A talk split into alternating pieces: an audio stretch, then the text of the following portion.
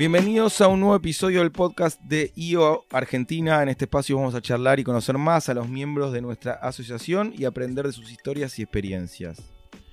Mi nombre es Ezequiel Churba. La invitada de hoy es la señorita Luciana Resnick. Eh, hace muchísimo que le venía insistiendo a Lu que quería hablar, que quería escucharla, que quería que venga al podcast. Eh, es de esas personas que son muy famosas fuera de IO, las que son los, los valores que tenemos en IO cuando, cuando la nombramos a ella, es, un, orgullo. Em, tiene una empresa increíble como Wolox, que ya nos va a contar bien cómo funciona. Eh, me la encontré hace un ratito abajo y le dije, realmente es el primer podcast que tengo un poco de miedo porque es una persona brillante, inteligente, preparada y tengo que estar a la altura de ella para charlar.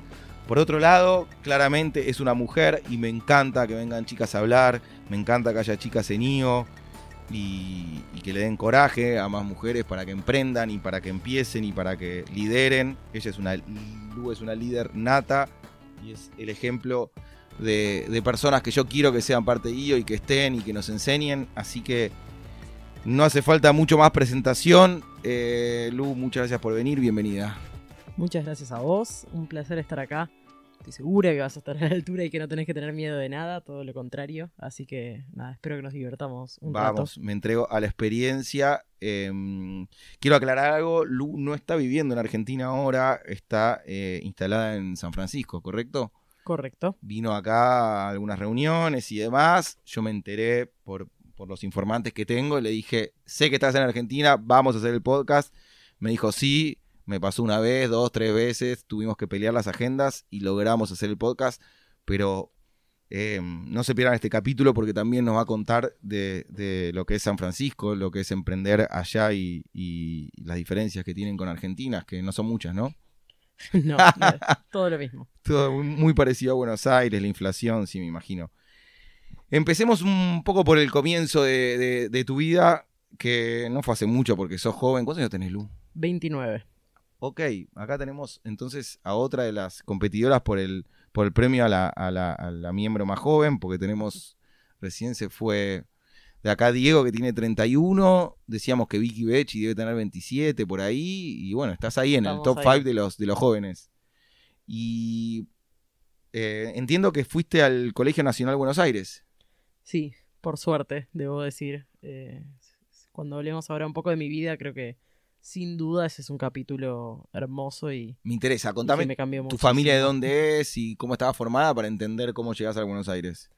Dale, te cuento. Eh, yo nací en Buenos Aires, ciudad de Buenos Aires, porteña, eh, en una familia tipo clase media que iba creciendo a medida que yo iba también creciendo.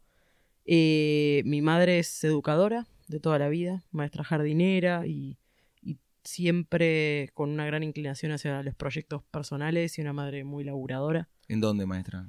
Eh, era maestra de jardín en el Eccleston y en algún otro colegio, que ya no me acuerdo, pero cuando yo era chiquita, ella ya estaba encarando un proyecto personal bastante divertido que fue la creación con, sus socias del Museo de los Niños que está en el Abasto. No, eso, eso lo hizo ella. Así es. No lo puedo creer. Amo el Museo de los Niños. Es lo más, es lo no, más. No, yo llevo a mis sobrinos una vez por año y me divierto más que ellos. Bueno, yo... ¿Cómo me hubiese gustado tener eso de chiquito? Recuerdo algunos viajes en los cuales me llevaba a testear museos de niños del mundo el de Boston, el de Washington y, y, cuando era chiquita era una de las cosas que hacía acompañándola. Es que eso siento, que el Museo de los Niños es como un. tiene un acento internacional, no parece algo muy argentino. Siempre tienen los disfraces, la estructura, la escenografía, son, totalmente, son de nivel, de mucho nivel. Ahora en los últimos años, la verdad que hace mucho que no voy. Ella también se separó del proyecto hace, hace varios años, pero... Pero lo fundó. Pero lo fundó en su momento y, se pensó con un equipo de, educadores y diseñadores y arquitectos canadienses. O sea, fue pensado como un proyecto bastante Me muero, lindo y ambicioso. emprendedora tu mamá. a mí de emprendedora pensé, bueno, abrir un jardincito. No, no, un lindo proyecto. Así que creo que sin duda eso fue algo que, me debe haber enseñado y marcado bastante. Yo recuerdo vivir en la oficina de mi madre, ¿no? Y, creo que eso Eh, hablabas un poco del rol de la mujer y, que- y lo mamé bastante. Por otro lado, mi padre también es ingeniero civil, eh, construye el mundo real estate, pero también como un trabajador bastante independiente, así que no nací, no vi, no conocí lo que es una persona que trabaja en la corporación eh, y creo que eso sin duda debe haber eh, impactado muchísimo mi crecimiento, así como tampoco lo viví yo, después vamos a hablar, pero nunca tuve un trabajo de verdad, digamos. Pero, Eh. y tampoco tuviste mucho mucha influencia por el tema de la, la programación y las computadoras. Eso vino más adelante por tu cuenta. Sin dudas. de hecho, hace no mucho me acordé del único momento donde siento que realmente hubo una influencia, y ahora que lo pienso, por ahí fue bastante más de la que tenía presente. Una vez que, que, mi vieja me regaló un juego cuando yo tenía 10 años, que era el Lego Mindstorms, que es esos Legos que son programables y son como robots. Y yo me había olvidado de ese regalo en mi vida, pero a veces cuando, cuando pienso y, y digo cómo terminé en una industria como la que terminé y cómo terminé programando, cuando nunca había demostrado demasiado interés por eso, de repente me acuerdo de ese capítulo y digo, ah, mira, igual tampoco era tan normal una chica de 10, 11 años usando Lego Mindstorms. Entonces por ahí había algo eh, previo que... Sí, es interesante. acordaba. como Este podcast lo escuchan muchos padres y cómo puede influir un regalo. Yo me acuerdo que mi abuela me había regalado un libro que lo di en su momento y más adelante me hice coleccionista de libros, que eran libros de diseño y demás. Pero digo, un regalo puede ser una gran influencia para un niño, ¿no? Total, un regalo, una palabra, un comentario. De hecho, eh, hablando de la mujer y la tecnología, es muy importante entender el peso de la influencia y de las palabras y de lo que se dice que está bien y lo que está mal y de los estereotipos. Y creo que hasta que no cambiemos un poco eso y nos demos cuenta realmente el peso que puede tener un niño, la palabra de un padre en ese sentido, eh, hay mucho por hacer. Yo cuando eh, de- decido estudiar ingeniería, me acuerdo, eh, había estudiado... Cuando no sabía qué estudiar, pensé que iba a estudiar matemática, después dije que iba a estudiar economía, me tomé un semestre sabático porque no tenía idea, y de repente dije, bueno, es ingeniería industrial. Y hice un año y medio de ingeniería industrial. En ese momento... Tranquila, igual te salteaste la mitad de La la, de la mitad. entrevista, pero vamos, después volvemos. Vamos, Después vuelvo a eso, pero me, me hiciste acordar el, el peso de las palabras, porque Sí. decidí estudiar ingeniería industrial. eh, en algún momento me aburro, me qui- quiero cambiar, me canso. Y cuando decido pasar a ingeniería informática, me acuerdo que mi viejo me dice, pero eso es para los pibes que, que- que son nerds y que programaron toda su vida. aparte, en masculino. Exacto. Y, y hace no mucho se lo recordé y se quería matar. Claro, él ni se dio cuenta lo que dijo, en un comentario al pasar, claramente lejos de haber sido una intención de nada, ni mucho menos. Y se lo dije y como algo que a mí me quedó súper grabado y, y me pidió perdón mil veces, ¿no? Pero son esas cosas que... Y en ese momento me hizo dudar. Ojo, está cambiando el, el- el mundo de alguna manera y, y por eso empecé el podcast hablando de la importancia de las mujeres en IO y creo que hace, esa historia fue hace 10, 15 años, no me acuerdo bien los números, pero me imagino que algo así y de, de 10 años a hoy cambió bastante ese estereotipo que antes hasta... Hasta hubiese sido normal ese comentario en una mesa. Si tu padre lo tiraba hace 10 años era normal. Hoy lo tira y nos, nos damos todas vueltas para decir de dónde saliste. Entonces, digo, eh, hay que tener un, un poco de solidaridad con nuestro pasado que, 100%. que, que nosotros mismos, yo lo veo por los sketches que veíamos en la tele, por los libros que leíamos, las películas, digo, tenían un humor eh, cruel hacia, hacia todos los estereotipos que, que hoy, gracias a Dios, somos más conscientes y por eso el trabajo en el bullying y demás. 100%, 100%. Pero bueno, volviendo un poco a mi infancia, eso, mis padres, como te dije... ¿Tenías eh, hermanos? Tengo dos hermanos, una hermana más grande que me lleva dos años y un hermano más chico que le llevo nueve años. Eh, mi hermana es artista, Los tres de los mismos padres. los tres de los mismos padres, O sea, padres de... Descansaron de- de- entre vos y tu hermano nueve años. sí. Genial. La interna dice que mi madre quería seguir teniendo hijos, mi padre dijo que no y en algún momento se dio. Nunca sabremos si es verdad. Pero vino bien, igual Pero me vino, gusta, me gusta, vino. viste, siempre salen especiales esos que vienen últimos ahí, es malcriados y demás, salen Totalmente, especiales. totalmente. Eh, sí, totalmente. Con mi hermana una relación muy linda siempre hasta la adolescencia, donde nos empezamos a matar como buenas hermanas mujeres. Y con mi hermano también tengo una, una relación súper linda, es un pibe muy... her- hermana hija, hermana hijo debe ser, ¿no? Sí. También porque con nueve años de diferencia le habrás cambiado pañales, cuidado, Total. todo. Es una, una relación muy diferente, es casi, sí, yo la llamo casi de tía. Eh, y, y- y es muy lindo también ver crecer a alguien con tanta diferencia de edad, te da una perspectiva muy diferente y más consciente de lo que es criar a un hermano eh, de una forma mucho más cercana que la relación que puedes tener con un hermano de, de- de casi la misma edad, ¿no? Y debe ser fascinante para vos hablar con alguien 10 años más chico, porque todo lo que vos haces y generás en Wolox y demás, las nuevas generaciones lo perciben totalmente difer- diferente. Nosotros, digo, de 30 a 35 para arriba, ya perdimos una, una frescura y una espontaneidad que ellos que nacieron con el iPad, el iPhone, nosotros pasamos toda una lucha enorme hasta llegar a este momento de Internet y la velocidad que hay. Entonces ellos lo toman todo mucho más natural, ¿no? 100%, yo lo uso muchísimo como fuente de consulta. Eh, cada tanto le escribo, le digo, che, ¿qué es esto? ¿Qué sabes lo otro? Me siento una vieja y le llevo nueve años y tengo 29, eh, pero me sirve muchísimo pimponear con él y entender lo que está pasando. Y, de hecho te cuento una, anécdota graciosa, es eh, la tesis de la facultad cuando estaba terminando, que era programar un sitio web que tenía ciertas características. En ese momento yo ya trabajaba, estaba con mi cabeza en 28 mil cosas y la mitad me la hizo él. Eh, que no escuche nadie el ITBA, pero digo, un pibe de 10 años menos, pero de esa No, no generación. sé si es legal lo que estás contando, pero eh, no bueno, ya sé. está, ya Me- pasó. me- me ayudó. pasó el tiempo. Pero me parece que es un desafío a nivel publicitario, ponele. Yo cuando, cuando programo un poco la inversión, veo que los chicos de hoy escuchan Spotify Premium y no saben lo que es una radio. Creo que no, no saben, le das una radio y no la saben manipular. Eh, tienen sacado todos los block ads para que no, las no les aparezca ninguna publicidad online. Van a la noche a su casa y ven Netflix, eh, que premium, que también, que lo pagan y no tienen ninguna publicidad. Cuando van en la calle, van con sus celulares, lo que sea, y no ven un cartel de la calle, no tienen acceso a diarios, no leen diarios, no leen revistas, casi leen muy poco online, leen como unos blogs y demás, o escuchan podcast, lo que sea, pero digo, son bastante impenetrables para la publicidad, es un desafío, ¿no? Totalmente, no sé si son impenetrables, creo que hay que entender que, que- quién los penetra hoy, ¿no? Y, y creo que ese es un gran desafío de la industria de la publicidad.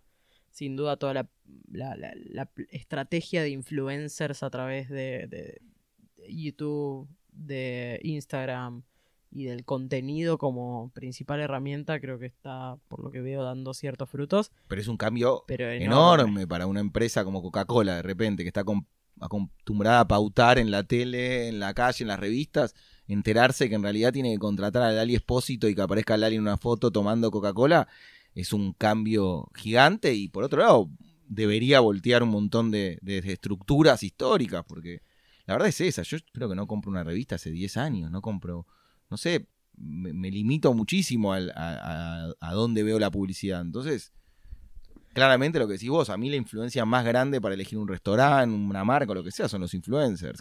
100% con PNT. y, y eso que decís de la industria de la publicidad pasa en todas las industrias eh, y de hecho de eso es de lo que trabajamos y hacemos en Wolox eh, y de tratar de entender ese cambio de paradigma en el cual en un momento las grandes corporaciones o las empresas o quien fuera que tenía la billetera más grande sabía que poniendo una cierta cantidad de dinero en una campaña de marketing iba a lograr un hábito de consumo que le iba a retornar cierta cantidad de plata y era muy predecible.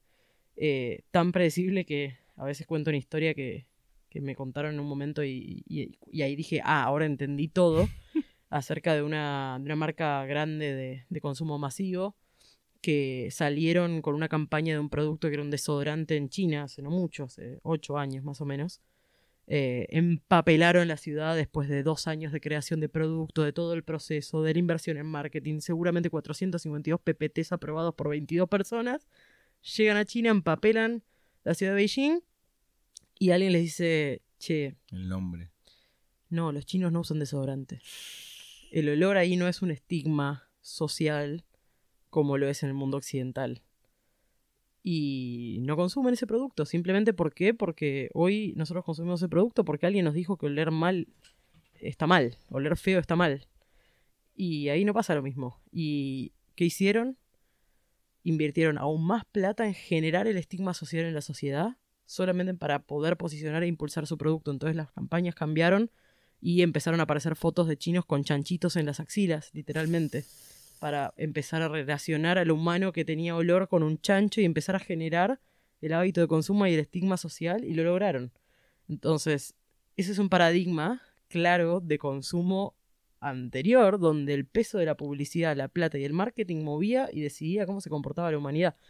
Y hoy creo que uno de los grandes cambios que, vivimos es ese shift eh, y, cambio de, poder, donde el usuario y el consumidor tienen un nivel de poder de elección gracias a, sí, bueno, pero como, como contás en tu historia, también ese poder nos lo sugestionan ellos. O sea, es un poder que nosotros creemos que estamos eligiendo, pero en realidad no lo están. Sí, pero hay muchos emprendedores en el mundo en este momento. Entonces, sí, es verdad, seguro, pero creo que hoy tenemos más opciones y hay más posibilidades de elegir.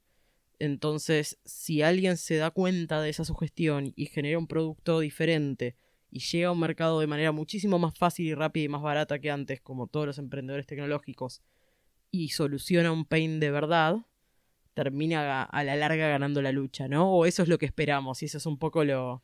Ojalá que así sea. En el, libro de la biografía de Steve Jobs, que es como el, la Biblia de muchos de los emprendedores, él trata de explicar eso, de que su secreto es crear necesidades eh, en océanos azules y en lugares donde no los hay. Él dice, bueno, yo creé el iPad y de repente había una necesidad de un producto que vos no tenías antes. Entonces. Total, pero atrás de esa, crear esa necesidad resolvió un problema, que creo que es más importante.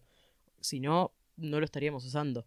Nadie había tenido un dispositivo tan lindo, tan cómodo, tan portable, que funcionara bien, que te lo ponías en la cartera y, funciona, ¿no? Como a veces sí, a veces no, claramente, hay, hay, de las dos.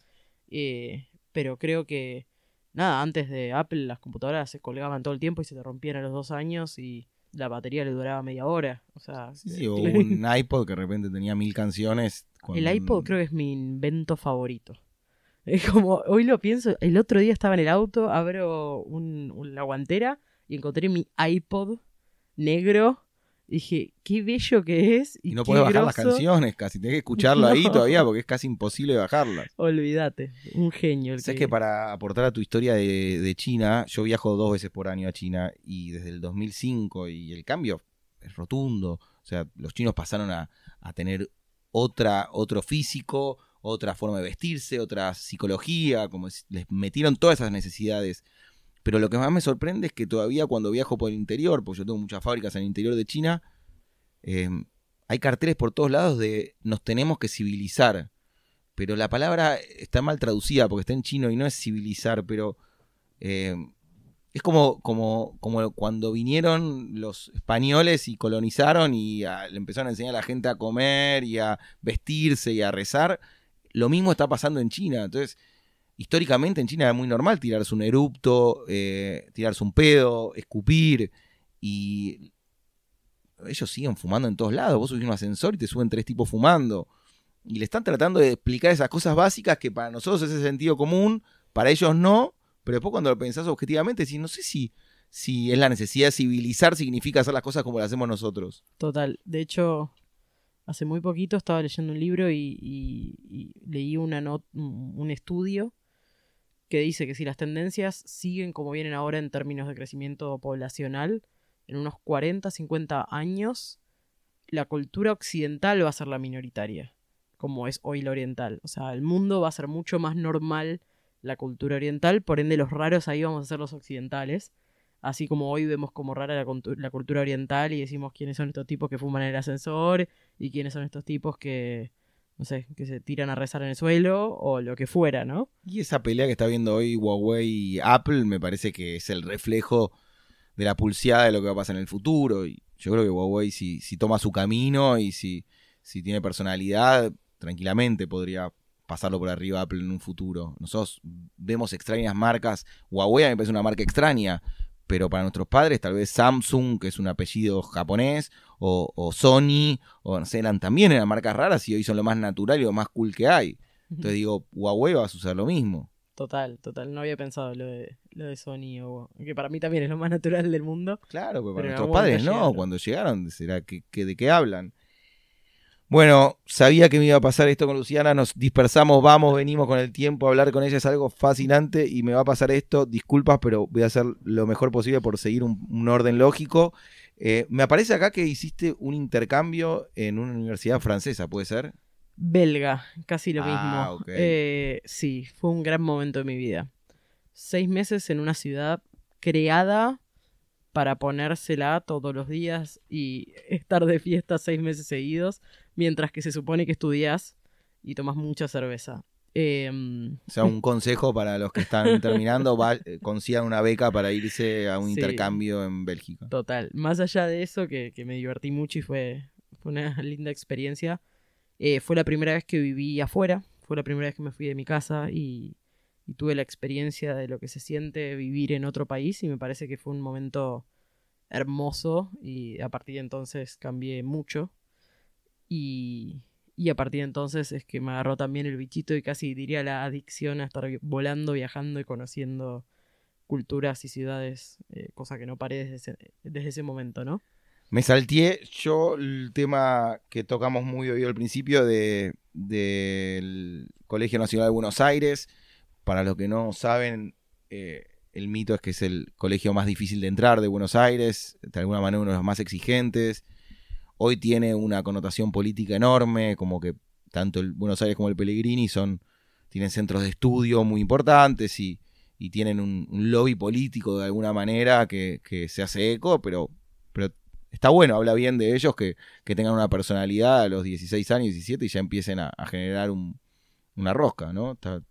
Totalmente. Eh, yo creo que claramente, más allá de que sea o no el colegio más exigente o más difícil de entrar, eh, hay, hay mucho alrededor de eso. Seguramente es, hay, una parte de cierto, otra parte de no, y otra parte que depende del momento histórico. Lo que estoy segura es que es un colegio que, que tiene una cultura muy diferente al resto, una cultura más universitaria, depende de la uva y eso se siente. Y, y tiene una cultura que, que choca, particularmente para una persona como yo que venía de, de- de educación privada, de colegios donde me cuidaban mucho, donde te trataban muy suave y llegar a un lugar a los 12 años donde te despertás a las 7 menos cuarto de la mañana para tomarte el subte en invierno y es de noche y llegás a Plaza de Mayo, haya o no manifestación, y con tu mochilita y te la tenés que bancar y te tiran a la, a la jungla, ¿no? Y creo que eso tiene un valor enorme. Te enseña a hacerte vos propio de las cosas muy rápido. Nadie te va a regalar nada. Eh, no vas a llegar y saber cómo se mueven las cosas. eh, no vas a entender de qué se trata esa movida política que hay dentro del colegio y afuera y el lugar físico donde está es raro. Y sobre todo lo que me parece maravilloso de, de estos dos colegios y de otros más, pero estos creo que lo, lo- son el estandarte en ese sentido. Pellegrini Buenos Aires. Sí, so- es la diversidad de, de- de gente que hay. ¿Mandarías a tus hijos a, a un colegio el Buenos Aires entonces? Sin duda, sin duda. Tus eh, hijos los veo naciendo en San Francisco igual. Pero bueno, en el caso hipotético que estén acá, sí los mandarías a Buenos Aires. Sí, yo creo que trataría lo máximo posible de que elijan igual eh, lo que quieran. Ah, es muy Sí, es chico, que un esa- chico de 10, 11 años Bueno, para yo, decidir yo- dónde yo lo elegí yo. De hecho, mis padres me habían dicho que no era la mejor opción para mí. Eh, por ejemplo, por terca, probablemente. Y porque mi hermana ya estaba ahí y quería ir ahí, Bueno, pero sin montón embargo. eso de tu hermana esté Eh. Eso es un montón, pero habiendo tus padres dicho, me parece que no es el colegio para vos, dije, yo voy a ir igual. Eh, habla por ahí un poco de mi temperamento ya desde chiquita, ¿no? Eh, de hecho, la- la- la- las malas lenguas dicen que abandoné el jardín a los cuatro años y que me cambié de colegio tres veces antes de llegar al secundario. Y eh, casi todas esas veces motivadas por porque me ponía como bastante intensa con el tema, digamos. Pero eh, sí, el Buenos Aires lo terminaste de punta a punta. sí. Bueno, Sí, a, a ir a la prueba de fuego. Totalmente, totalmente. Una vez que me embarco en una, lo- me hago cargo, ¿no? y desde el Buenos Aires te vas a Litva, ¿no? Del Buenos Aires me voy a Litva, sí. En realidad. Me como- contaste antes, con- tuviste un- Como contaba antes, tuve ahí un vaivén, un, no, no sé. Ni bien terminé la carrera, había dicho que quería estudiar matemática eh, en la UBA. Eso me duró tipo dos semanas. Después me di cuenta que era una pésima idea. Eh, después no, no supe qué hacer y en ese momento hice un viaje a Boston. Y en ese viaje fui al MIT Media Lab, que es un laboratorio de, de, de media y de interactividad que tienen en MIT. ¿A qué edad? Y fue justo cuando terminé el, el secundario, así que tenía 17, 18 años. Ah, bien. Y me voló la cabeza. Y ese día dije, yo voy a ser ingeniera. ¿Inglés habías aprendido vos por tu cuenta? ¿Cómo tenías un nivel para ir a MIT? Estaba de viaje, de vacaciones con mi familia. No es que, que fui a estudiar, sino que estábamos de viaje y dije, quiero ir a ver eso. Nivel de inglés siempre fue un problema para mí. Nunca fui demasiado buena en los idiomas. Eh, y particularmente en inglés, mis padres me mandaban al instituto de inglés y yo dejaba consistentemente todos los años al- después de los dos meses. Y en un momento dije, me tengo que dejar de joder. Yo claramente no voy a ir a un instituto porque voy a volver a dejar de ir. Pero me puse la meta de leer todos los libros que pudiera en inglés y ver películas sin eh, en inglés sin subtítulos. A partir de un día. Dije, ya está, se acabó. Eh, esa va a ser mi forma de aprender el idioma. Y me llevó un año y de toque lo, lo hablaba súper bien. Pero me di cuenta que mi forma de aprender tenía que ser otra porque ir al instituto y hacer los ejercicios del libro no era algo Está que... buenísimo para la que gente que iba a perdurar. eh, entender que hay otras metodologías que funcionan, pero tomaste tu camino de alguna manera u otra. A los 17 años estabas en MIT y te podías comunicar, leer, hablar y participar en una clase perfecto. 100%. Y mm, nada, ese día me voló la cabeza pensar que la tecnología tenía la capacidad creadora de, de, de crear eh, objetos, programas, software o lo que fuera eh, con un nivel de creatividad e inspiración tremenda. Levantaste la mano y dijiste, yo hice un Lego a los 11. Era tu, tu, Más peri- o tu currículum era ese. Sí, sí. Y, y nada, uní los puntos y dije voy a estudiar ingeniería. Y cuando volví a Argentina, estaba pensando en mi cabeza en ir a estudiar afuera. Eh, lo hablé con, con distintas personas, me convencieron de que era una mala idea. Y decidí estudiar en Argentina la carrera. Eh, terminé en el ITBA. Me anoté en ingeniería industrial como carrera inicial. Y después de año y medio, dos, me pasó a ingeniería informática, donde terminé la carrera casi en. Entre una y la otra, casi ocho años hice de, de. Tenían muchas materias en común, me imagino igual. Sí, menos de las que quisiera. Eh, Justamente informática es la menos común que el resto de las ingenierías, al menos en el ITBA. Eh, los primeros años no son comunes como el resto, al menos no lo eran cuando estudié yo. Entonces. Pero estuviste yendo 8 años hasta Puerto Madero. Eh, sí, ponele, los últimos tres casi no iba y era parte del problema, me parece. Entre, Yo- entre yo- Plaza de Mayo y Puerto Madero, te digo que hiciste, le diste al centro, el subte tendría que tener un monumento tuyo. Le vamos a Totalmente. El día que pude dejar de tomármelo, no me lo tomé nunca más por años. Eh, Totalmente. Eh, pero sí, te diría que sí, al menos cinco años de ir todos los días al centro y los últimos ya iba bastante poco, ya había empezado Wolox, entonces mi, mi atención estaba un poco dividida, viajaba mucho ya y traté de terminar como pude y lo logré finalmente. Pero buena experiencia el ITBA. ¿Recomendás a, a interesados en, en ingeniería que es Sí, yo creo que el ITBA es una tremenda escuela también. Creo que lo que más me llevo es la gente con la que me encontré y me crucé. Eh, de hecho, ahí conocí a mis socios y, creo que junta un perfil de persona bastante nerd y autoexigente.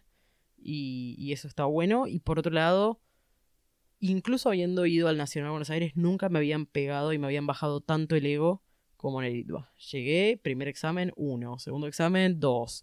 Yo venía de no haberme casi llevado ninguna materia en el colegio, no estudiaba nada. Sí, y, y, y aclaremos, venías de una educación gratuita y pasaste a una privada, donde sacarse un 1, un 2, pagando una cuota, te sentís más boludo. Sí, totalmente. Eh, nadie te regala nada. eh, y creo que una de las cosas que más me enseñó fue la tolerancia a la frustración, sin duda. Que es algo que no me había tocado demasiado antes de llegar al ITBA. eh, y creo que eso te baja a, a tierra muy rápido. Y está bueno. Eh, así que sí, en términos de, de la educación que tuve ahí, se lo recomiendo a cualquiera.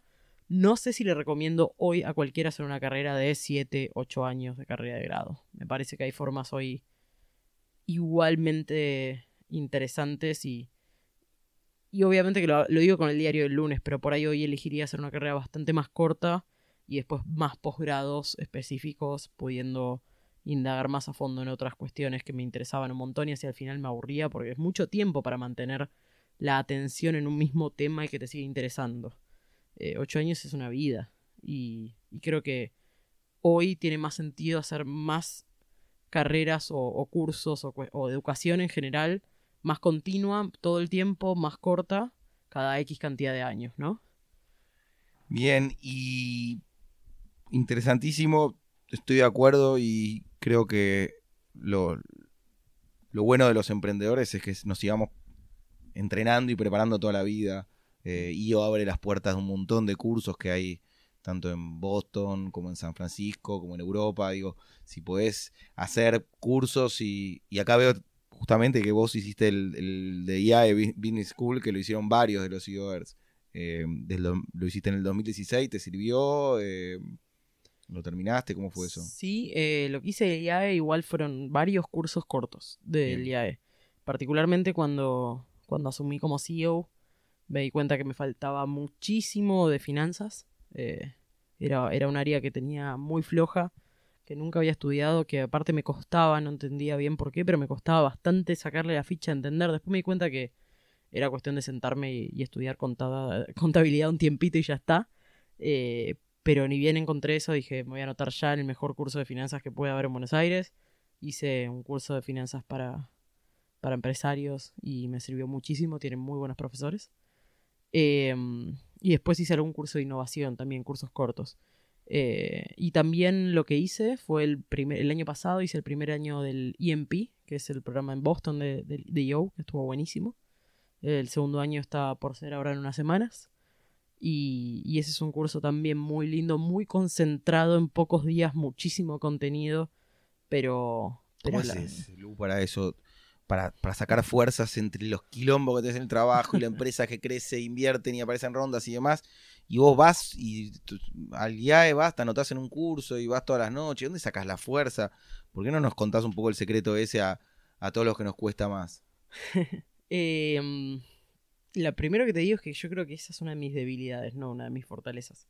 No soy una persona con un nivel de energía tan alto, me canso mucho y me cuesta un montón es una de las cosas que me cuesta. Yo veo otra gente que hace 452 mil cosas y está siempre bien y duerme 5 horas y está perfecto. Si, esta es la versión Luciana que cuesta, no, no, no, sé cuál es la que no le cuesta. Te juro, eh, eh yo si no duermo 8 o 9 horas todas las noches no puedo... Pues lo normal, ¿cuánto querés dormir? bueno, puede, ser, pero, pero aún así lo que sí creo, y, no es una cuestión de energía, es en el balance, eh, y eso lo aprendí a las piñas y lo aprendí con el tiempo de laburo cuando no logro dedicarle realmente un tiempo a las cosas que me gustan, que me hacen bien, que me forman, que me hacen crecer, eh, muy rápido me, me, quemo, me, me, desgasto a un nivel que necesito desconectar con todo. Me pasó y me pasó ya varias veces. Es decir, cómo me olvidé tanto tiempo de esa parte tan importante y, y estar tan, tan desgastada en tan poco tiempo. Pero digo, siento que vos detectaste que necesitabas un, entender de finanzas, fuiste, te anotaste en un curso, lo hiciste, necesitabas aprender de contabilidad, te diste como que cada eh, tema que fue eh, un, problema en tu vida fuiste y lo resolviste preparándote, lo cual requiere una fuerza y un, empeño grande. No estamos hablando de leer un, artículo en, internet, digo, ir a anotarse un curso y hacerlo. Entonces, hay que tener esa fuerza y está buenísimo. Sí, creo que, me hago cargo, ¿no? Eh, creo que ahí algo que, que me caracteriza es darme cuenta que nadie va a hacer las cosas por mí y y que es lo que querés hay que hacerlo, punto. Y es tan fácil como eso y uno tiene muchísimo más control eh, de, de, su vida que el que creo muchos creen o creemos en ciertos momentos de nuestras vidas y nada, hacerse cargo. Eh, hay que hacer. Estaba leyendo un libro, aprovecho para, para, para contar un poquito de, de, una autora mujer también que se llama Robbins de apellido. Ella creó una fórmula, eh, parece que estaba viendo un documental sobre los cohetes de la NASA y vio que los cohetes despegaban con la cuenta eh, regresiva, 10, 9. Y ella escribe un libro que es bestseller internacional, da charlas por el mundo. La teoría de ella es que vos, cuando tenés que hacer algo, tenés que hacer la cuenta regresiva de 5 a 0. Entonces, el libro es mucho más amplio y, hace cambios en el reloj despertador, en, cada uno de los hábitos y, y te ayuda, pero sobre todo dice que cuando queremos hacer algo que nos cuesta, no hay que pensarlo mucho. Tenés que decir 5, 4, 3, 2, 1, ir y anotarte en este curso, levantarte de la silla y entrenar. Em, lo que tengas que hacer, hacer esa cuenta regresiva y psicológicamente el cerebro trabaja de una manera que te permite. Y, nada, lo empecé a aplicar y es loco, pero funciona de verdad. Muy bueno. Y nada, creo que Andy Nichowski también me, prestó un libro que, que habla de eso, de cómo nosotros tenemos un, como dice la Biblia un poco, un ángel bueno y uno malo, y el malo siempre está diciéndote, bueno, quédate más en la cama, no te prepares, come mal, hace mal, hace todo mal, y hay otro que te está tratando de decir que las cosas bien. Yo lucho todo el tiempo con esos dos. Entonces, eh, de alguna manera los que son profesionales son los que logran vencer el malo que te está llevando por el mal camino todo el tiempo. totalmente, totalmente. Sí, o qué sé yo, depende en el ámbito de vida en el que uno esté y y qué quiere decir bueno y malo, pero creo que sí, requiere mucha fortaleza a veces. Eh, nada, combatir las. Bueno, bueno llamo a ser profesional, ser pro en lo que haces, ser mejor. Y, Total. Eh, Requiere mucha disciplina. Hay otras personas en tu lugar que delegan, que dicen, no, no entiendo nada de contabilidad. Bueno, contrata un contador, no sé de finanzas, contrata un CFO, qué sé yo, y que ponerse al hombro y, y, contratar un CFO, pero vos prepararte, te, te ponen en otro lugar para discutir y para charlar y te genera un respeto de tu empresa. 100%, y creo que la actitud de curiosidad y de aprendizaje continuo es algo que no hay que aprender. no hay que perder nunca. Y también otra cosa que es que descubrí es estudiando, aprendiendo, moviéndome, haciendo, pero estudiando y no hablo de finanzas, ¿eh? hablo de estudiar música y de tocar la guitarra y de ir a un curso de no sé qué y de leer un montón de libros y de...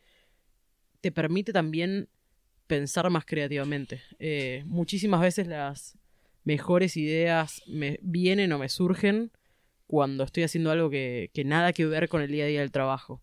Y de repente conectar los puntos de, ah, pero no sé si en la música esto funciona así, por qué en el laburo no, o por qué eso no se aplica a cuando estoy nadando y la respiración del nado que tiene que ver con la respiración de la meditación, y empezás a unir puntos y empiezan a surgir ideas y, mundos paralelos que, que, abren la mente un montón. Entonces también creo que es un ejercicio que me divierte, me hace ser más creativa, me, al final del día soy también más productiva, resuelvo problemas más rápido, con más calma, con más paz, y creo que va por ahí. Es que creo que es el secreto también de las nuevas generaciones, de tener esa mente más abierta y más preparada y no ser eh, tan cuadrados como, como eran antes un contador o cualquiera de que no, salía de esa zona de confort de, hacer una carrera. Vamos a pasar a la segunda parte, me costó, pero llegamos, que es eh, tu carrera laboral. Yo hablé con por lo menos 10 personas que te conocían y les pregunté un poco y me contaron diferentes cosas de vos y de tu trabajo, pero todos coincidían en algo y me decían, es work alcoholic. Me dice, es una piba que trabaja muchísimo, que vive para el laburo y que es dedicada y que... Todos me decían, eso fue lo, mismo que me repitieron. Eh, tu, dedicación y tu fascinación por el trabajo. Eh, contame un poco cómo, fue tu carrera y dónde empezaste a trabajar y demás, pero por qué llegás y, por qué sucede eso. Bien, mi carrera es bastante corta, la verdad, porque es el primer lugar donde laburo, Wolox, es mi propia compañía. Eh, antes de eso había tenido un rol de, liderazgo y de, responsabilidad, si se quiere, una ONG dentro de la facultad. Casi un chiste al lado de lo que soy, pero que sin embargo me formó muchísimo. Se llamaba el South American Business Forum, eh, que es una organización estudiantil dentro del ITBA que tiene una misión bastante sencilla, que es de organizar un evento anual de, oradores y, de, y, se trae gente de todo el mundo, son 100 estudiantes de 50 países, etc.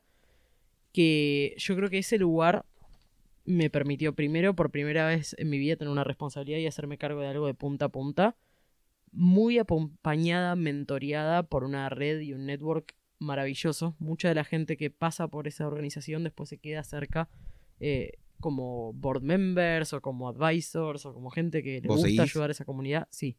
Cada vez menos activa, pero sí, cuando me llaman en San Francisco también. No, es, es Argentina, está en el ITBA. Ah, pensé que es algo súper chico. Ah, por el nombre pensé que era internacional. es que tiene un approach bastante internacional y cuando se hace ese evento, que es una vez al año, viene gente de bastantes partes del mundo. Ok.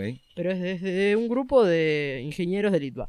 Y es muy emprendedora esa organización. De hecho, casi todos los directores año a año se rotan. Eh, es una organización que ya tiene creo que 15 años. Y casi todos los directores del SAF terminaron siendo emprendedores. O sea, es un semillero de talento tremendo. Y ahí empecé a ver y a, tantear lo que era trabajar de una forma muy emprendedora con mucho foco en lo que era la cultura. Eh, y empecé a aprender de qué iba todo eso. Em, pero fuera de eso, el Wolox fue mi primer trabajo, así que es lo único que conozco. No sé lo que es la vida vi, también laboral. hiciste alguna pasantía o algo en Google, ¿puede ser? Eh, sí, no se puede ni llamar pasantía. o sea, sería, sería un robo llamarlo pasantía.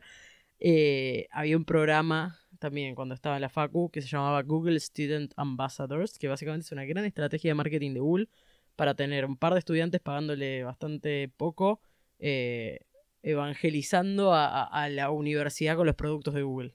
Ok. No iba a las oficinas de Google, no tenía objetivo. de- so- eran seis meses donde te regalaban eh, merchandising para que lo repartas en la oficina, básicamente. Y hoy trabajás con Google vos. Eh, ¿Tenés alguna relación, no? Hoy somos partners de Google en, en, para la implementación de algunas de sus herramientas y somos eh, proveedores de una parte del grupo Alphabet, que es como la, la compañía madre de Google, que se llama Verily, que es la compañía de, de- de salud de Google, donde estamos desarrollando una plataforma súper atractiva eh, para lo que es la parte de salud y bio de Google. Ya me vas a contar de eso que me mega interesa. Pero bueno, pasaste de, de pasante de alguna manera de Google a, a ser Sí. partner y, y- y proveedor. Sí, tremendo. Eh, la verdad que sí. Un buen salto. Sí, sí. Y después me figura algo más antes de meternos de lleno en Wolox, que es Dinovi. Otra mentira. Voy a contar esa historia. Eh, yo, a- mi- yo asumí como CEO de Wolox en mi año 3 o 4 en la empresa. Antes de eso estaba como directora de innovación. Y un día con Agus, que es una de mis socias, también EOwer de, de San Francisco, que es quien ahora es CEO. Eh, Agus es la que entró y NIO Argentina, que estaba ahora haciendo el pase, pero ella estaba en el de San por eso. Francisco. Y no ahora ella se queda, hicieron cambio. Ok, Vos te vas sí. para allá y ella acá. Sí. Perfecto. Eh, ¿Y vos? y- Bueno, después te pregunto eso. Dale. Em, estaba con Agus una noche en la oficina. Eh, ella estaba bastante triste porque había cortado con su novio. Esa parte supongo que no la podemos decir tan así, ¿no? Pero estábamos una noche en la oficina nosotras dos. ¿Quién no de- estuvo triste por separarse? Igual, no me parece que sea. Es- Está muy bien. Em, post trabajo, charlando un poco. Y alguien me manda un link y me dice: Che, ¿te anotaste este programa de mujeres emprendedoras? Entro, se llama DS Factory, que es como una preaceleradora de Startup Chile, que básicamente busca emprendimientos liderados por mujeres eh, o fundados por mujeres. Te dan 15 mil dólares para que vivas y hagas algo tres meses en Chile eh, creando tu proyecto. Estábamos ahí en la oficina y le digo, che, mira esto. Me dice, ¿qué es? Le digo, no sé, te pagan 15 mil dólares, puedes ir a Chile tres meses. Me dice, ah, bueno, apliquemos, dale, vamos. Empezamos a aplicar con Wolox y hacían un millón de preguntas que no, no, no iba, no sé qué, y nos inventamos una empresa que se llamaba Dinovi. ¿De dónde viene el nombre? Dinovi era un, es, es un dino, porque es un dinosaurito Ah, que te enseñaba a programar. Y era todo un concepto que inventamos en literalmente casi 40 minutos de una empresa, de un programa que ayudaba a los chicos a, a aprender a programar con este personaje que era Dinovi, etcétera. Nada, aplicamos, nos se lo podemos vender olvidamos. a, a Pablo Aristizábal, te digo. No sé qué hace, Sí. pero lo podemos tantear. Sí, sí, tiene, tiene educación para niños. ¿En serio? eh, sí, sí. Bueno, iba por ahí la cosa. Y nada, aplicamos, nos olvidamos, fue- nos fuimos a dormir, dejamos de llorar, todas esas cosas. Dos meses después me llega un mail y me dice, hola, fueron seleccionadas para participar de... ¿Qué, qué Dinovi? ¿Qué es esta gente? que- y ¿Dónde nada, me fui a Chile, estuve ahí tres meses, ese fue el inicio de Wolox en Chile en realidad, pero en paralelo yo tenía que mantener este otro proyecto y este emprendimiento que llamaba Dinovi porque había ido por eso Que supuestamente. te olvidabas que existía, llamada, decías, hola Wolox. Claro. Yo quería hablar con Dinovi, Edio Dinovi. Sí, y, y la verdad es que ese fue el puntapié inicial de lo que fue la operación de Wolox en Chile, que hoy es la región más fuerte de Latinoamérica para nosotros, hace cuatro años. Eh, esas casualidades que te llevan a un lugar... A mí me mandaron un Inesperado. informe impositivo. En Argentina pagamos creo que 124% de impuestos y en Chile el 26%. Como que hay casi un 100% de diferencia. Es como, Una locura. o sea, no un 100% de diferencia, o sea, 100 más. hacer el número. Entonces digo, por Dios, qué país brillante comparado con el nuestro a nivel financiero.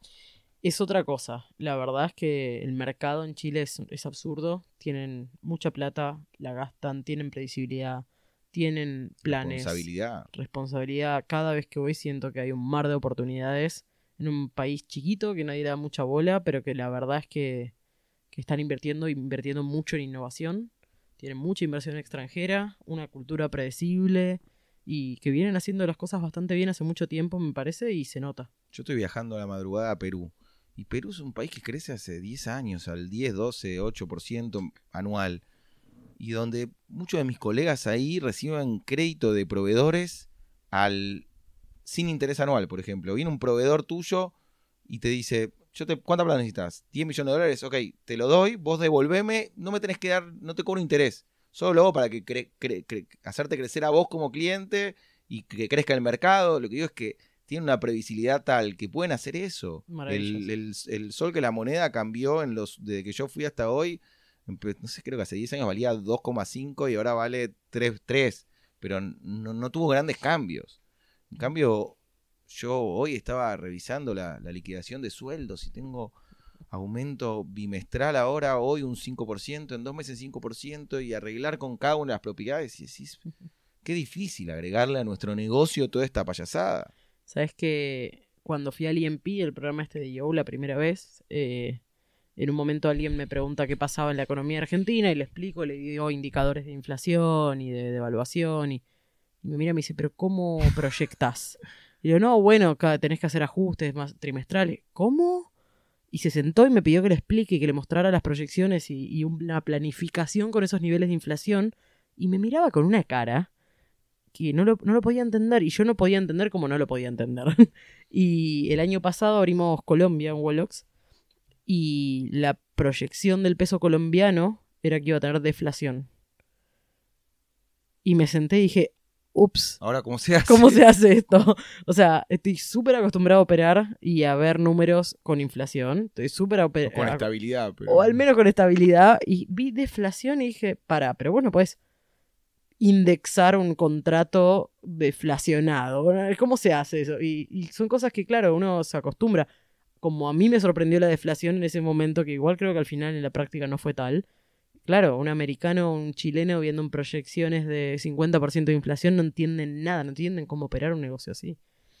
Que ya de por sí la, la lógica empresarial es difícil de entender, lanzar un producto, trabajar con gente, con seres humanos, darle un, sentido al negocio. Y si a eso le agregas todos estos factores que nos meten, nada, es complicarlo mucho más aún.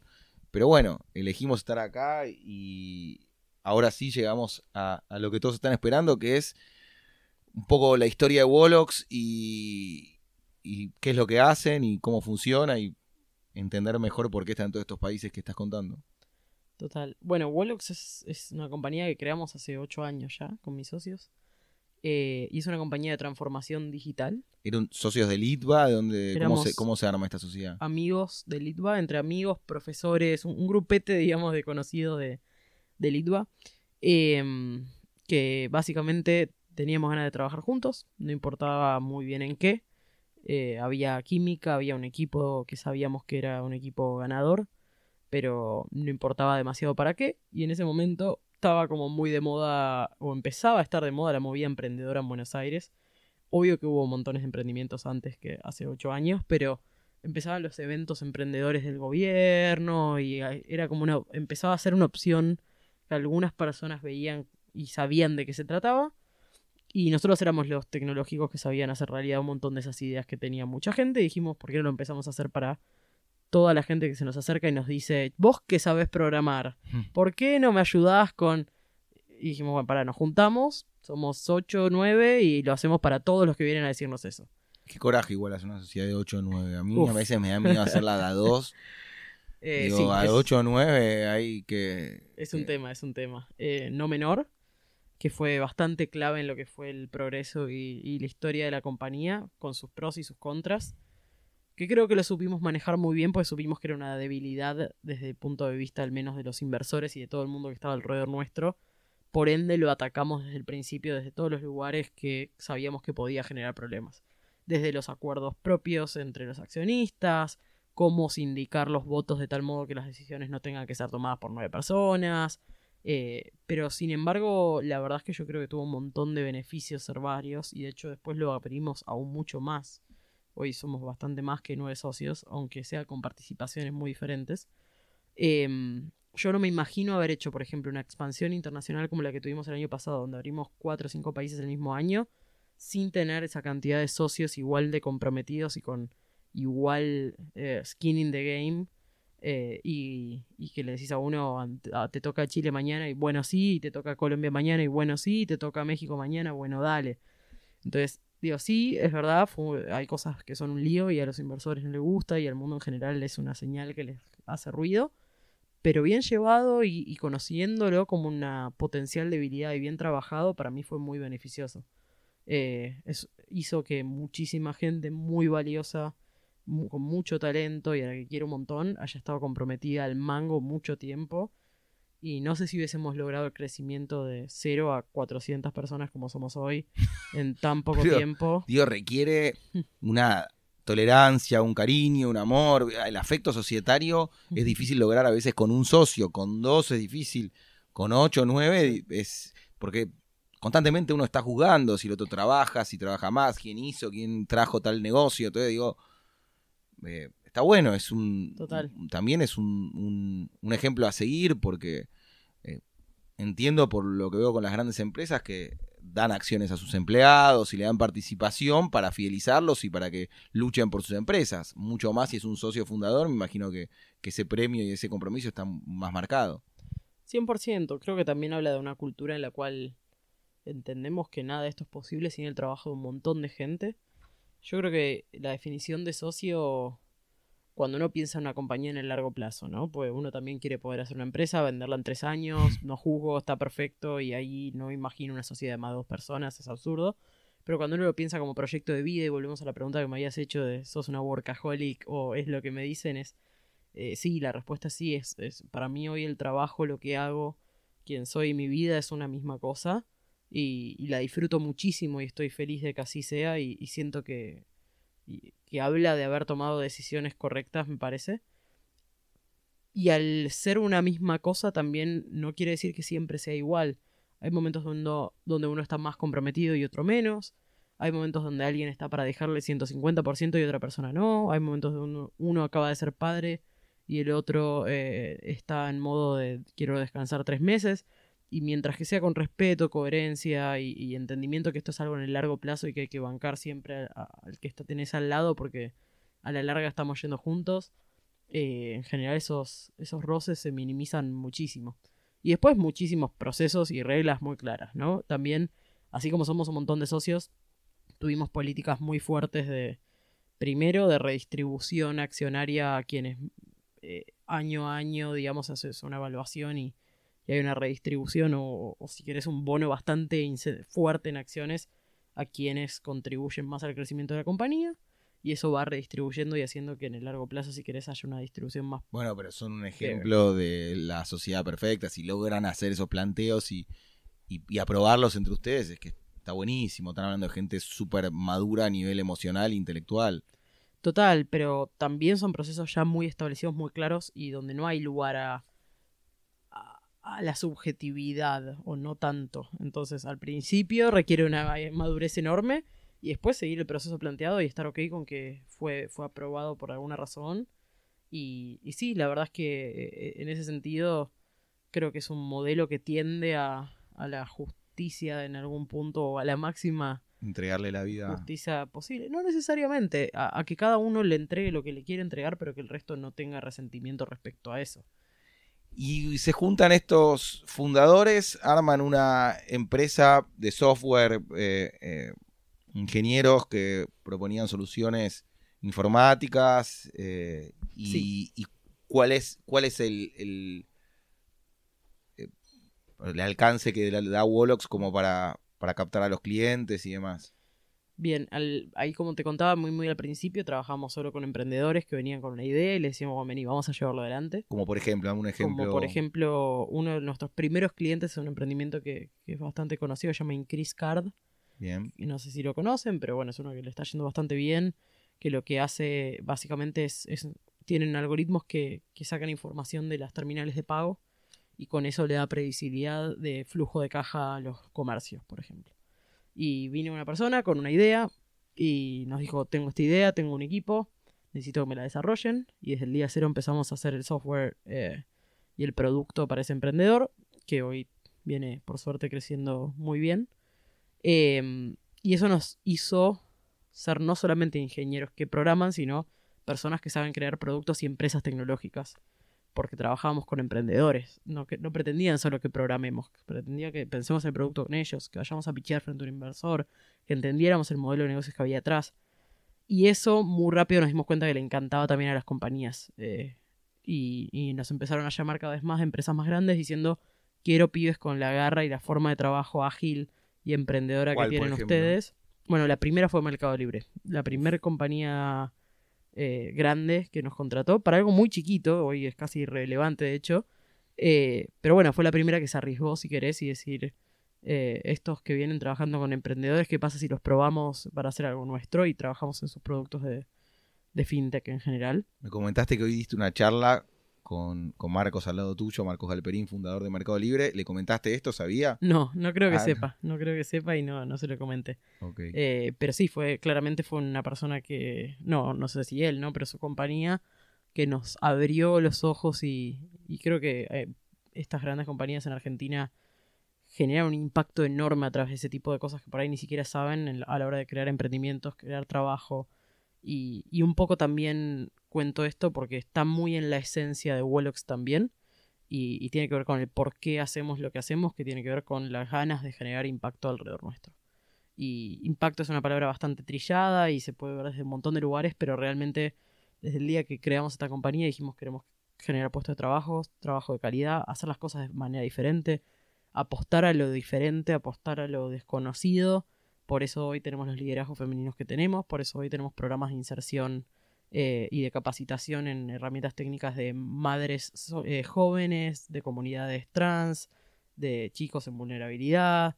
Eh, por eso seguimos apostando a, no sé, a desarrollar algunos productos en, en, términos de, de inversión de salud, de educación, y, cuando ves eso, te, llena de ganas de seguir haciéndolo. Y vos me preguntabas por cómo haces para trabajar tanto y la verdad que eso me vuelve por mil, me llena de energía, me encanta y, creo que hoy estoy en un lugar donde con muy poco de mi tiempo y mi energía puedo hacer un montón de cosas que otra gente no y tengo una responsabilidad encima con eso que me parece que vale la pena aprovechar. ¿Ustedes cómo manejan? ¿Tienen hoy más demanda que oferta, o sea, tienen lista de clientes que los buscan y que los necesitan y que quieren crecer. La verdad que sí, por suerte. Eh, no siempre igual quiere decir que nos está buscando la gente que más queremos trabajar.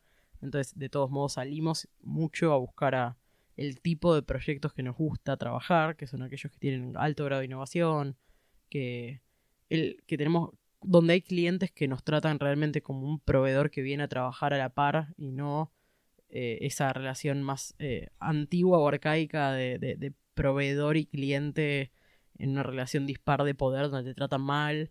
Eh, entonces, tratar de buscar proyectos piolas con innovación, con buenas tecnologías, con impacto, donde realmente podamos aportar valor, no es tan sencillo y, y, creo que eso hay que salir a buscarlo y por suerte cada vez más nos llega muy del boca en boca. Y después tenemos, obviamente, muchas más. Pero, por ejemplo, cuando abren un país, llegan a Chile, instalan la oficina de Wolox, contratan al personal, arman la oficina y demás. La demanda llega porque ustedes em, hacen campañas web ofreciendo el servicio, contratan, ¿cómo, cómo hacen para ah, ¿Por qué es un valor agregado abrir mm. una oficina de ese país y no trabajar desde otro que ya está abierto? Eh, no hacemos casi nada de venta online ni marketing online. Eh, la verdad es que ah. nuestra estrategia de marketing, si querés, es, el, es, es, muy de branding, muy de cultura, muy de nuestra compañía, del boca en boca. Y está 100% enfocado a eso. No, no hacemos casi marketing online en casa de herrero cuchillo de palo. Em, y nuestras, eh, nuestras, nuestras, estrategias de llegadas a países eh, en general son al revés. No es que decimos vamos a tal país, abrimos la operación y después vendemos, sino que vamos a tal país durante bastante tiempo con misiones comerciales cerramos uno o dos grandes negocios y esos propios negocios nos permiten y nos piden casi abrir la operación local para estar más cerca de los clientes más importantes. Me encanta, es un eh, gran consejo para la gente que está escuchando. Para cerrar un poquito el, know-how de lo que hace eh, Wolox, si yo tengo un proyecto, digamos que eh, soy el fundador de la Secobici de la ciudad o de los scooters, ustedes me van a hacer una app para el alquiler, me van a armar la web, el, todo el, programa, el, marketing, ¿cuál es el, comienzo y el final de Wolox? El comienzo de Wolox puede ser ya sea eh, en la implementación, por ejemplo, tengo los scooters de la ciudad y quiero la tecnología y la aplicación para que la gente pueda reservar, subirse, ver el mapa, cuánto gastó, las transacciones de la tarjeta, todo lo que uno hace con, de punta a punta con una aplicación. Eso lo hacen web. perfecto, No app l- y web. Sí, no la parte de marketing, ese no es nuestro core. No nos encargamos de, después de la comercialización de eso. Eh, pero también muchas veces empezamos un paso bastante más atrás, donde se nos acercan con un desafío a resolver con tecnología, pero que no tienen idea cómo. Y en ese caso trabajamos con la parte de la compañía que se llama el Experience Lab o el X Lab, donde eh, equipos de diseñadores, eh, de UI, de UX, interdisciplinarios. Acordate que lo escucha mucha gente que no entiende. Un ejemplo un ejemplo, práctico que haya pasado. Vino el así. banco BBVA de Colombia hace poco y nos dijo, yo quiero crear un producto que impacte y resuelva un problema que haya en la sociedad colombiana en Bogotá. Punto. Eso fue todo lo que nos dijeron. Entonces, tenemos procesos muy armados y estudiados, eh, nuestros propios procesos, obviamente tomando buenas prácticas del design thinking o de otros lugares donde ya se estudió bastante cómo hacer para que a través de un proceso pensado y, y bastante probado pueda llegar de algo tan abstracto como eso a una idea de un producto puntual que resuelve la necesidad o el problema que te plantean. Entonces, primero salimos a entender qué es lo que quiere el cliente realmente, por qué, cuáles son las motivaciones atrás de eso que nos plantean, cuál es el usuario específico, target al cual están yendo. Una vez que lo entendemos, eh, hacemos un montón de, de trabajo en realmente entender los comportamientos de ese usuario, por ende cuáles son los problemas que tiene y qué podemos pensar desde el lado de la tecnología para resolver un problema real que valga la pena resolver con tecnología y por el cual alguien esté dispuesto a pagar o percibir valor. Entonces, eso viene mucho antes que quiero hacer el scooter. Viene desde el lugar donde viene alguien y me dice quiero resolver el problema de movilidad barata y ecológica en una ciudad de más de 10 millones de habitantes. Bueno, eh, y por ahí ahí salíamos con la idea de los scooters eléctricos y después hacíamos la tecnología. Estoy profundamente enamorado de Wolox. Me parece increíble eh, todo lo que hace y la filosofía y lo bien que la gente habla. Y estoy seguro que va a seguir creciendo sin parar. Es un, uno de mis. una de las empresas favoritas mías de IO. Creo que, que- no tiene techo. Que está buenísimo que sigan abriendo países y laburando. Y nada, la gente habla maravillas de ustedes. Y yo creo que, que, que sí, que si tuviese que apostar qué empresa va a crecer mucho de las que actualmente están en IO, no tengo duda de que Wolox, no sé si unicornio, pero por ahí va a estar seguramente. Eh, veo acá un par de cosas más, pero es medio interminable. Vital Voices, por ejemplo. Eh, no sé qué es. Es una organización de las que más me acerqué en este último tiempo para trabajar temas de empoderamiento femenino, que es una causa que, que me toca muy de cerca y, que participo mucho. Es una organización americana, pero que tiene sedes en todas partes del mundo y, particularmente la de Argentina y la de Buenos Aires me parece un chapter muy lindo. Eh, y es eso, básicamente una organización que busca trabajar con mujeres empresarias eh, para empoweriarlas, para ayudarlas, para generar network. Un IO de mujeres, que es, si querés, eh, que tiene, si querés, gente en estadios mucho más diversos que IO, en términos de, no son todas emprendedoras eh, tecnológicas o empresarias, pero es una organización eh, muy linda para, para trabajar el tema de la mujer en, en lo laboral. Veo Delta X, Buenos Aires Tech, South American Business Forum, Global Student Entrepreneur Award. Eh, ¿Querés hablar de alguna de estas en especial? No, me parece que lo más lindo ya lo cubrimos. Ok, y llegamos al, a la parte final que es IO. Contame quién te trae IO, cómo te enterás, cómo fue. Qué buena pregunta. Yo había escuchado de IO varias veces, eh, no me había acercado demasiado y un día me llama Leandro eh, desde Miami. Yo estaba... Leandro Cesac. eh, Leandro Cesac, sí. Yo estaba en Los Ángeles, creo, de vacaciones y me dice, hola, no sé si me conoces, pero te tenés que sumar a IO.